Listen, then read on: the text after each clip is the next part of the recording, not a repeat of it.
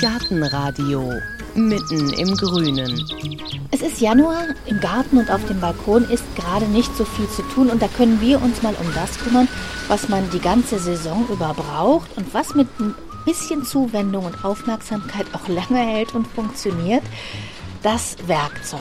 Also Hacke, Spaten, Gartenschere, die sind zwar in der Regel robust, aber wenn sie mehrere Monate im kalten Gartenhaus oder im Keller überwintern, dann freuen sie sich auch über ein bisschen Zuwendung. Was können wir jetzt dafür tun, dass das Werkzeug lange hält, dass es auch in der kommenden Saison wieder gut funktioniert? Und welches Werkzeug brauche ich überhaupt? Ja, und all diese Fragen bespreche ich heute mit Stefan Zuber, Gärtnermeister hier in der Alexianer Klostergärtnerei. Hallo Stefan. Ja, hallo. Jetzt stehen wir hier in der Eiseskälte in unserem Schuppen. Spaten, Schaufel, Rechen, Besen stehen hier alle an der Wand. Überall ist Patina angesetzt. Auf dem Spaten vor uns haben wir noch Erdreste. Die Schaufeln sind auch noch mit Erde behaftet. Und jetzt suchen wir uns die wichtigsten Sachen aus. Also wir brauchen einen robusten Spaten, unseren Federbesen. Man könnte ihn auch Fächerbesen nennen. Es ist wie eine große Hand mit vielen verschiedenen Einzelteilen, die so über das Laub kratzen, die über Hindernisse hinweggleiten, aber trotzdem Laub und Aststücke vor sich herschieben. Unseren Vierzahn müssen wir pflegen. Damit kann man den Boden lockern. Wir könnten sogar Kartoffel damit ausmachen. Ähm, da ist es wichtig, dass keine Erdreste mehr dranhängen, dass das Werkzeug feste am Stiel ist. Das ist in dem Falle auch locker. Das nehmen wir uns mit rein, sowie die Schaufel, eine Schaufelspatenhacke. Fassen wir jetzt hier bei diesen ganzen, ich sag mal, Stielwerkzeugen doch nochmal zusammen. Was ist so die Grundausstattung? Was sollte ich im Garten haben? Im Garten sollte ein vernünftiger Spaten sein, ein Federbesen oder gegebenenfalls ein normaler Rechen, wie man ihn kennt. Eine Gartenhacke, die kann als drei oder vier Zahn ausgeführt sein mit einem festen Stiel und ein Werkzeug, um Unkraut in Fugen wegzumachen. Wir nehmen jetzt den Spaten und die Rübenhacke mit und werden die reinigen, das Blatt sauber machen, alte Erdreste entfernen und ähm, die so ein bisschen winterfest machen. Das machen wir. Und noch was machen wir in dieser Folge immer mal wieder. Wir gucken, was es für Geschichten rund um das Werkzeug gibt. Und da bleiben wir gleich bei Hacke, bei Spaten und Gabel. Denn einfache Grabwerkzeuge, die gab es natürlich schon, solange die Menschheit ackert. Aber wer hatte denn eigentlich die Idee und vor allem die Fähigkeit, einen Holzstiel mit Stahlblättern und Stahlzinken zu kombinieren? Die Römer waren die ersten, die Werkzeuge aus Holz und Knochen gegen solche aus Metall ersetzten. Besonders härtbarer Stahl kam aus der römischen Provinz Noricum und war das Material der Stunde. Allerdings brauchte man ihn vor allem für die Schwerter von Soldaten, denn das römische Reich wollte erstmal erobert werden. Als das größtenteils erledigt war, machte man sich ans Recyceln. Schon im ersten Jahrhundert nach Christus wurden aus den Schwertern römischer Soldaten Werkzeuge für die Ackerbauern, Haken und Holzspaten mit Kanten aus Metall, Sicheln und Dreizähne, die die Römer bis nach Britannien brachten. Und auch wenn diese Gartengeräte heute industriell hergestellt werden und die Vielfalt größer geworden ist, ein römischer Gärtner von vor fast 2000 Jahren würde die Klassiker, die heute in unseren Geräteschuppen stehen, wohl immer noch wiedererkennen. Wir gehen jetzt in die Werkstatt. Wir gehen jetzt in die Werkstatt und du hast eben schon gesagt, man braucht einen guten Spaten. Was macht denn einen guten Spaten aus? Einen guten Spaten aus macht zum einen ein relativ dickes, am besten geschmiedetes Blatt mit so Schäften, die den Stiel einfassen, zumindest so ein Stück. Und das Gerät, was ich jetzt hier habe, ist so das äh, klassische Gartenwerkzeug. Er ist geschmiedet, hat einen metallischen Schaft um den Stiel, hat oben einen T-Griff, hat so Trittkanten und ist vor allem nicht aus Aluminium. Warum ist Aluminium schlecht? Aluminium ist relativ weich und mit einem Spaten könnte ich ja auch schon mal Wurzeln ausgraben oder umgraben. Und wenn ich dann das Blatt im Boden versenke und den Spaten zum Hebeln benutze, wird er uns abbrechen. Der sieht jetzt ehrlich gesagt ein bisschen rostig aus. Ja, der ist ein bisschen rostig, weil das ist kein Edelstahl, sondern ganz normaler, normaler Stahl, äh, unbehandelt. Und wenn die feucht werden durch Erde oder Nässe setzt sich Rost an und Rost bremst beim Eindringen in den Boden. Ein blankes Arbeitsgerät dringt ganz einfach in den Boden ein. Ist das Arbeitsgerät rostig, besonders die Kante, dann wehrt es sich, in den Boden einzudringen. Machen wir mal die Werkstatttür zu. Draußen wird gearbeitet. So, und jetzt hattest du gerade schon gesagt, das ist jetzt zum Beispiel ein Stahlspaten und der hat eine schöne Kante. Da kann ich drauf treten. Also da muss ich auch drauf achten, wenn ich mir einen Spaten aussuche. Wie kann ich Druck ausüben auf dieses Blatt? Genau, den Spaten in den Boden zu bekommen, dafür sind die Trittkanten da. Der Griff ist nicht dazu da, den Spaten in den Boden zu drücken, sondern das mache ich eigentlich nur mit dem Fuß. Also der T-Griff mit dem Stiel dient nur zur Führung, in welchem Winkel ich den Spaten, zum Beispiel beim Umgraben, in den Boden drücke. Ist der Spaten im Boden, habe ich die Scholle auf dem Blatt und dann benutze ich den Stiel, um die Erdscholle zu wenden. Dafür ist der Stiel. Der ist nicht zum in den Boden drücken, sondern nur zum wieder rausziehen und zum Wenden.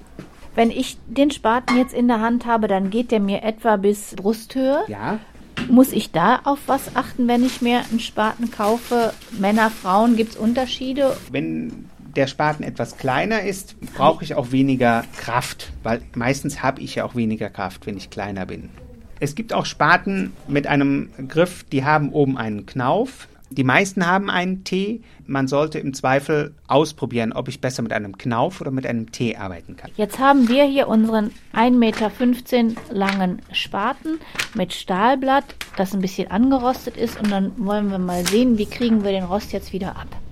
Dann nehmen wir uns eine handelsübliche Drahtbürste, die gibt es im Baumarkt. Eine Möglichkeit ist, den Spaten in den Schraubstock zu spannen. Wenn ich da keinen habe, dann kann ich den auch einfach auf meine Werkbank legen und festhalten. Wenn ich weder das eine noch das andere habe, lege ich es einfach zwischen Können- zwei kann's auch- Stühle oder? Oder zwischen zwei Stühle. Es geht so ein bisschen um die Arbeitshöhe, dass ich bequem arbeiten kann. Ähm, wenn ich alten Dreck habe, dann sollte ich das Blatt vorher einweichen. Jetzt wird der eine oder andere sagen, dann rostet es doch noch mehr.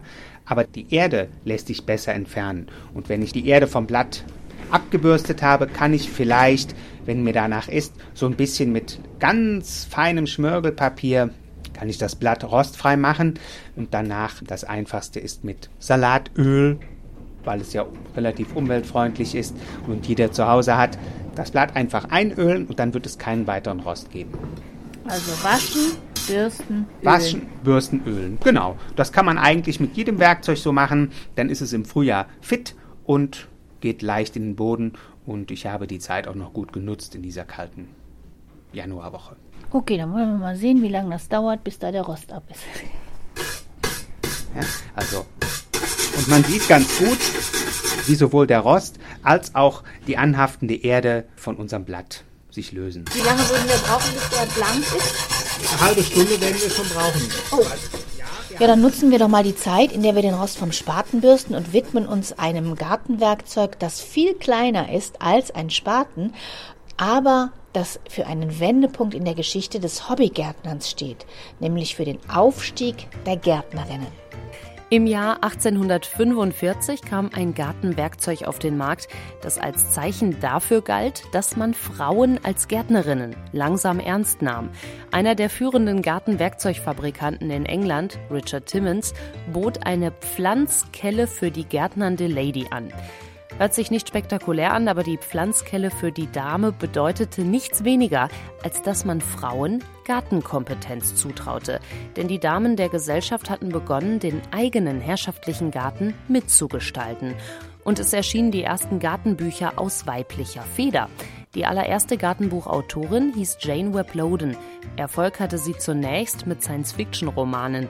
Nach ihrer Heirat mit einem schottischen Botaniker und Landschaftsarchitekten entdeckte auch Jane Webb den Garten für sich und schrieb Gartenbücher für Frauen. Der Gedanke, dass die Pflanzkelle einmal als Symbol für Gärtnerinnen-Emanzipation dienen sollte, scheint ihr allerdings fremd gewesen zu sein. Eher lapidar schrieb sie in Gardening für Ladies. Die Pflanzkelle ist ein weiteres Werkzeug für die Arbeit im Beet, aber natürlich kann man sie auch für die Blumenkästen im Balkon benutzen. So, der Rost ist ziemlich ab. Ist auch eine ganz schöne Plackerei, wenn man das nicht beibehält.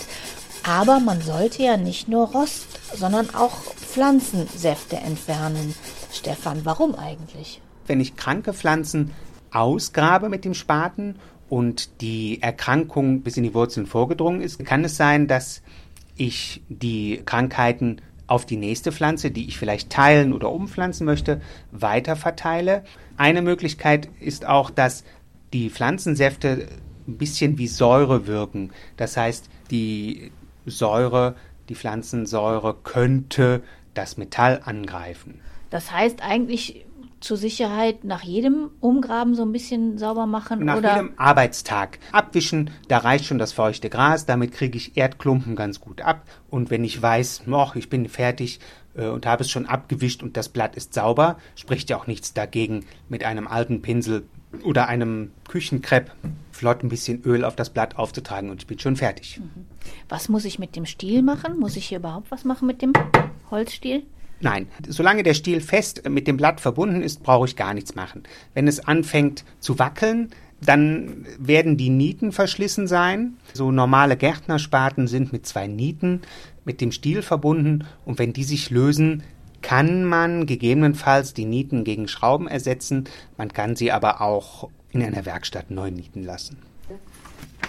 Das ist jetzt hier ein Katalog, den wir gerade durchgucken. Und da ist ja wirklich von jeder Werkzeugart sind da sehr, sehr viele Ausführungen. Wie suche ich mir mein Werkzeug aus? Für den normalen Gartenbedarf finde ich alles in einem gut sortierten Baumarkt. Ich muss jetzt nicht in ein Werkzeug-Spezialgeschäft gehen.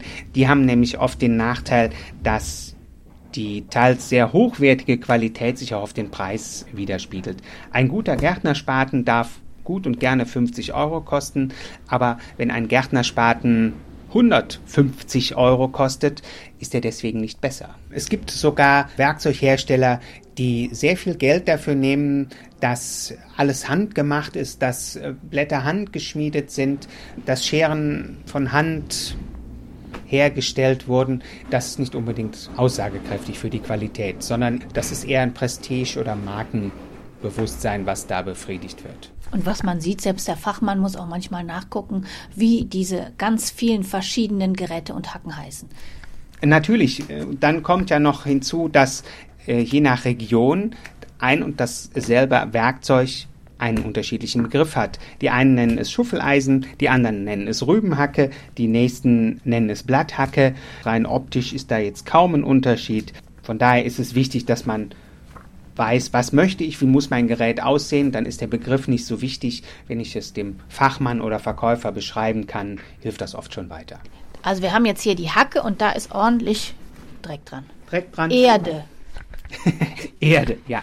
Und den bürsten wir einfach mit der Drahtbürste ab und unter der Erde kommt sofort das Blatt zum Vorschein und da sieht man direkt, dass auf diesem dünnen Metallblatt direkt der Rost zum Vorschein kommt. Also man kann ihn einölen, da das aber ein ziehendes Werkzeug ist, wo ich gar nicht so viel Kraft brauche und ich muss auch gar nicht so viel in den Boden, reicht es, wenn die Erde schon mal ab ist und ich es grob mit der Drahtbürste gereinigt habe. Einölen? Einölen kann man machen, ich würde es aber nicht tun. So lange hält dieses Gerät nicht. Okay, also ist der Spaten das einzige der Gartengeräte mit Stiel, die so eine ganz besondere Pflege brauchen, also die rostfrei und sowas alles sein sollen, waschen, bürsten? Äh, Spaten und die Schaufeln. Wenn ich die in einen Erdhaufen oder in einen Sandhaufen drücken möchte und sie sind nicht blank, gehen die genauso schwer in das Material wie der Spaten in den Boden mit Rost. Dann würde ich sagen, haben wir die Geräte mit Stiel, haben wir jetzt erstmal winterfest gemacht. Jetzt kommen wir mal zu dem Gerät, das haben hier alle Alexianer-Gärtner, Meister und Meisterinnen wie ein Cowboy den Colt am Gürtel hängen, nämlich die Schere. Genau. Die Rosenschere hat wohl die ungewöhnlichste Entstehungsgeschichte, denn es war kein Gärtner, Werkzeugmacher oder Ingenieur, der sie erfunden hat, sondern ein Politiker, Antoine François de Molleville. Er war Leiter der Geheimpolizei unter Louis XVI. Und als der König in den Wirren der französischen Revolution gestürzt wurde, sollte Molleville dessen Flucht organisieren. Der Plan scheiterte. Louis XVI. wurde geköpft. Und auch Molleville musste um seinen Kopf fürchten. Im Gegensatz zu seinem König gelang ihm die Flucht nach England. Dort entwickelte er den Sécateur, die Rosenschere. Den Mechanismus aus Blatt und Gegenschneide soll er sich makabererweise dem Schneidewerkzeug der französischen Revolution abgeschaut haben, der Guillotine. Wann genau Molville die Rosenschere in England erfand, ist nicht bekannt, aber als er im Jahr 1814 in sein Heimatland nach Frankreich zurückkehrte, soll er sie schon im Gepäck gehabt haben. Die französischen Gärtner griffen gleich begeistert zur Rosenschere. Die englischen Gärtner zögerten und blieben lange dem scharfen Messer treu, wenn sie ein Werkzeug für den Schnitt brauchten. Vielleicht war es ja die blutrünstige Vorlage, die den königstreuen britischen Gärtnerseelen Unbehagen bereitete. Komme ich mit einer Universalschere aus? Als Hobbygärtner komme ich natürlich mit einer Universalschere aus. Das ist die klassische Rosenschere. Es gibt jetzt Rosenschere mit Gegenschneiden oder mit Amboss. Für den Hausgebrauch ist es eigentlich völlig egal. Die sauberesten Schnitte gibt es tatsächlich mit Gegenschneide. Ambossscheren quetschen die Pflanze zusammen. Und wenn da etwas Spiel entsteht, würde ich sie nicht ganz durchbekommen, sei es Äste oder dünneres Material.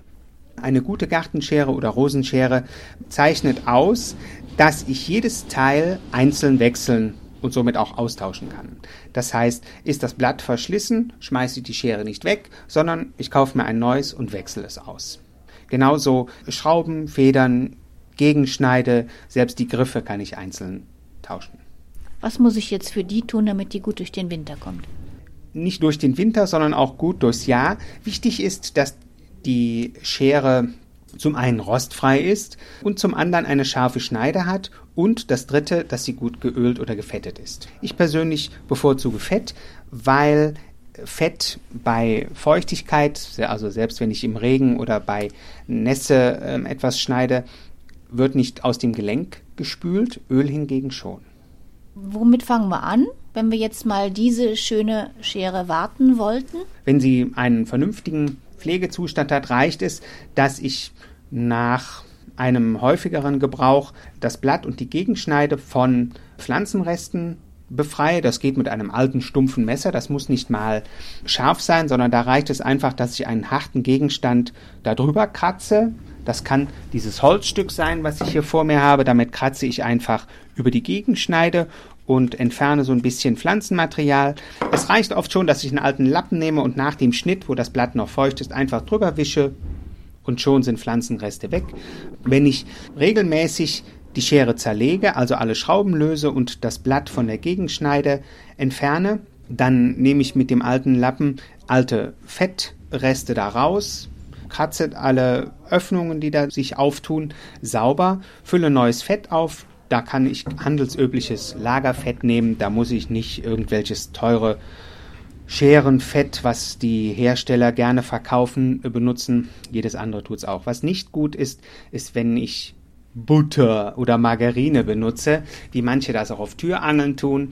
Das verharzt nämlich und wird ranzig, das riecht man und die Gleiteigenschaften sind ganz schnell weg. Also hier diese ganzen mechanischen Teile, die man sieht, die auseinandernehmen? Die können wir alle, können wir alle auseinandernehmen. Dann haben wir ganz viele Einzelteile.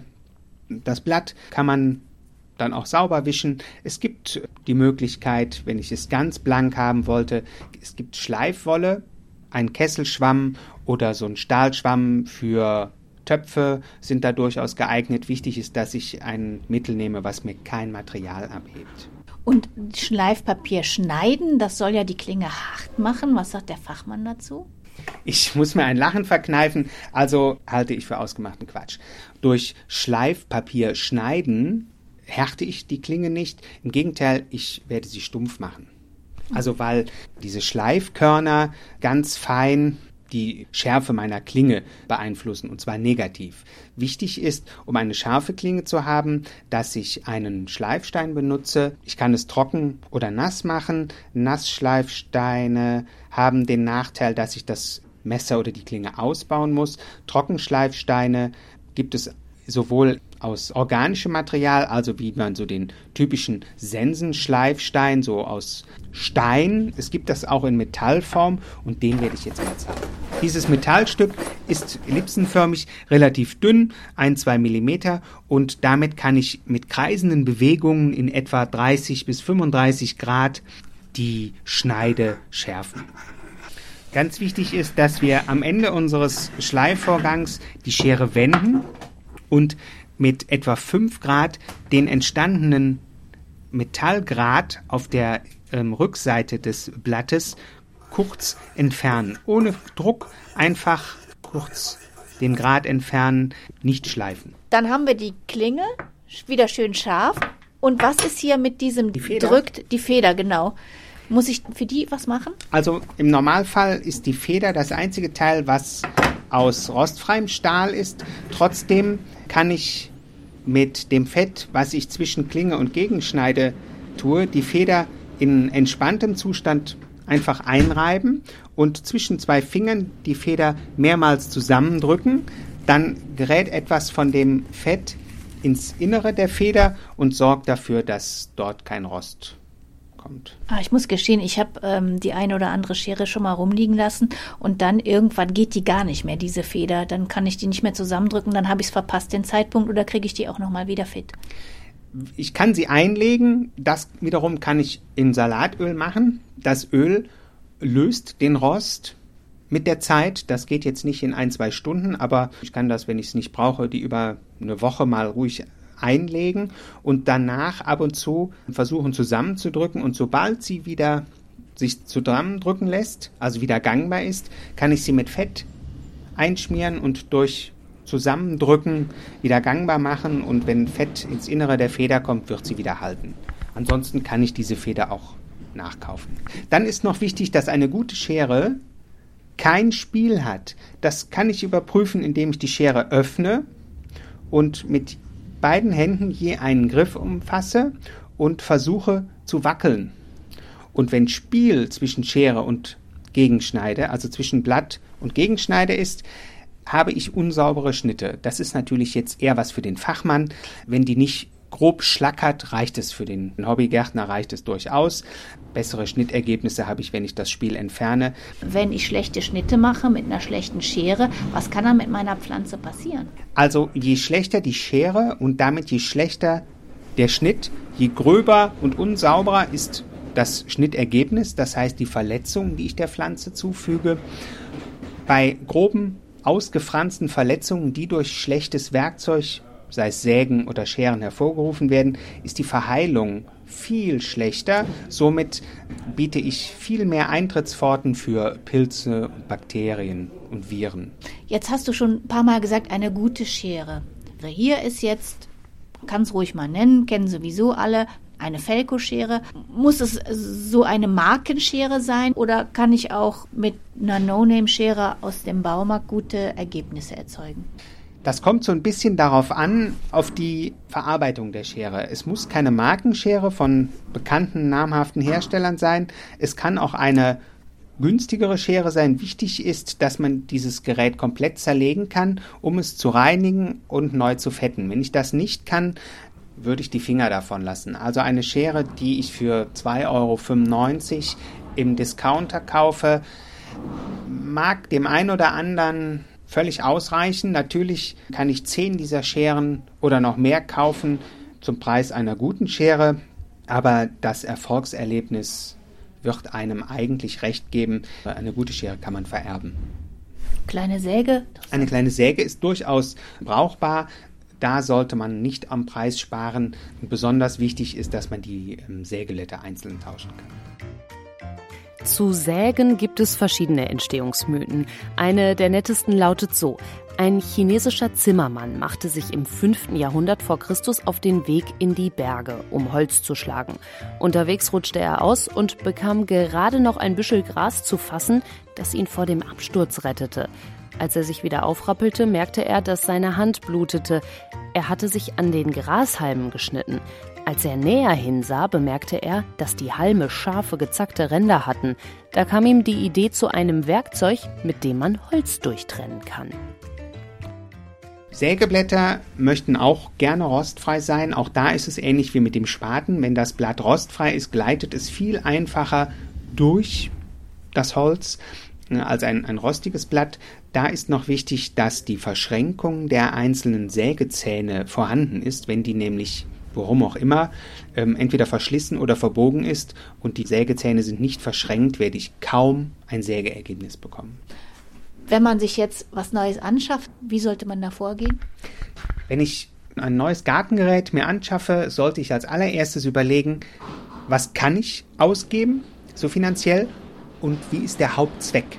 Nehmen wir mal den Schnitt. Ich möchte hier und da meine Schnittblumen in der Vase zurückschneiden und möchte das nicht mit der Papierschere tun, tut's auch die Discounter-Schere für drei Euro. Wenn ich ab und zu in meinem sehr lockeren Sandboden vor der Haustüre meine jungen Stauden außen wieder eingrabe, tut's auch der leichte kleine Discounter-Spaten. Wenn ich hingegen starke Sträucher und Bäume schneiden möchte und größere Dinge umgrabe, sollte ich sowohl eine starke, hochwertigere Schere kaufen und einen entsprechend ausgestatteten Spaten. Immer nach Bedarf und Geldbeutel. Und auch sehr wichtig ist, wenn ich ein Gerät ausprobieren kann, sei es mal eine Schere in die Hand nehme, ich muss noch nicht mal was schneiden, oder einen Spaten mal in die Hand nehme oder ein Werkzeug und einfach gucken, ist es für meine Körpergröße und für meine Kräfte geeignet. Das ist schon viel wert. Und dann ist weder der Preis noch die Marke ausschlaggebend, sondern eher die Handhabung. Ja, und das gilt auch für ein Utensil, das zwar nicht zu den Gartengeräten gehört, aber doch für die Gartenarbeit unerlässlich ist, die Gummistiefel.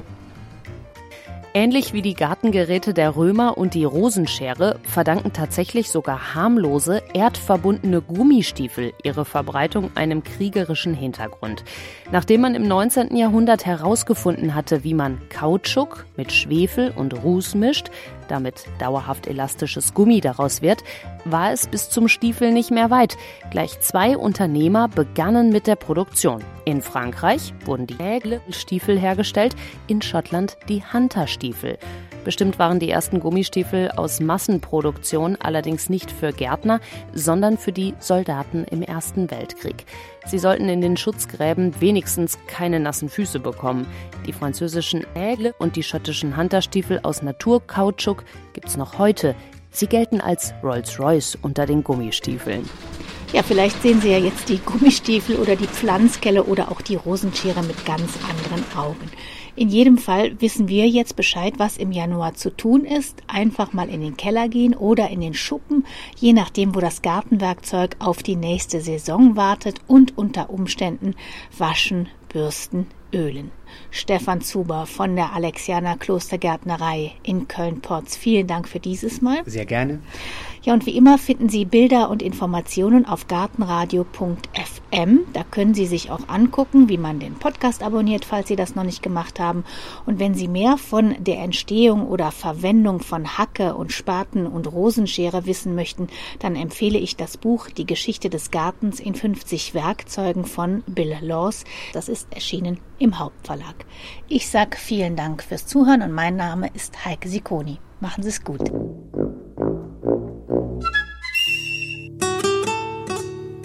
Gartenradio Gezwitscher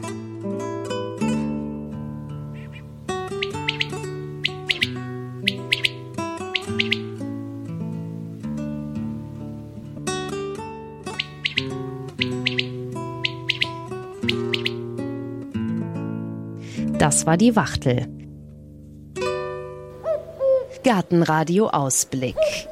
In der nächsten Folge hören Sie Beziehungsstatus verwachsen Jörg Pfennigschmidt ist Gärtner und Gartenplaner aus Leidenschaft und er schreibt ziemlich freche Gartenkolumnen. Eines seiner Lieblingsthemen dabei ist das Verhältnis zwischen Mensch und Garten. Und darüber haben wir bei einem Spaziergang durch sein Viertel in Hamburg gesprochen. Wie sieht denn Ihrer Meinung nach eine ideale Beziehung zum Garten aus? Die kann lustig chaotisch aussehen. Das habe ich mal erlebt in einem Garten in Holland. Der Mann hieß José de Buc und das war ein Postbote. Der hat uns eingeladen und wir waren da mit 20, 30 Gärtnern bei dem.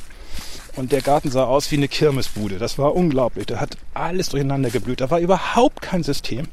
Aber wir kannten nicht eine einzige Pflanze, weil der alles gesammelt hat. Und der ist da rumgelaufen, so ein kleiner dicker Mann und ist echt in Höchstform gewesen. Und wir haben richtig Spaß gehabt, weil das war das, wofür er das gemacht hat und äh, alles gesammelt und, und das fand ich toll. Das hat mir Spaß gemacht. In dem Moment, wenn es einen Gleichklang gibt zwischen der Person und dem Garten, wenn sich das in irgendeiner Form widerspiegelt, dass sie das Gefühl haben, sie lernen tatsächlich jemanden kennen durch seinen Garten.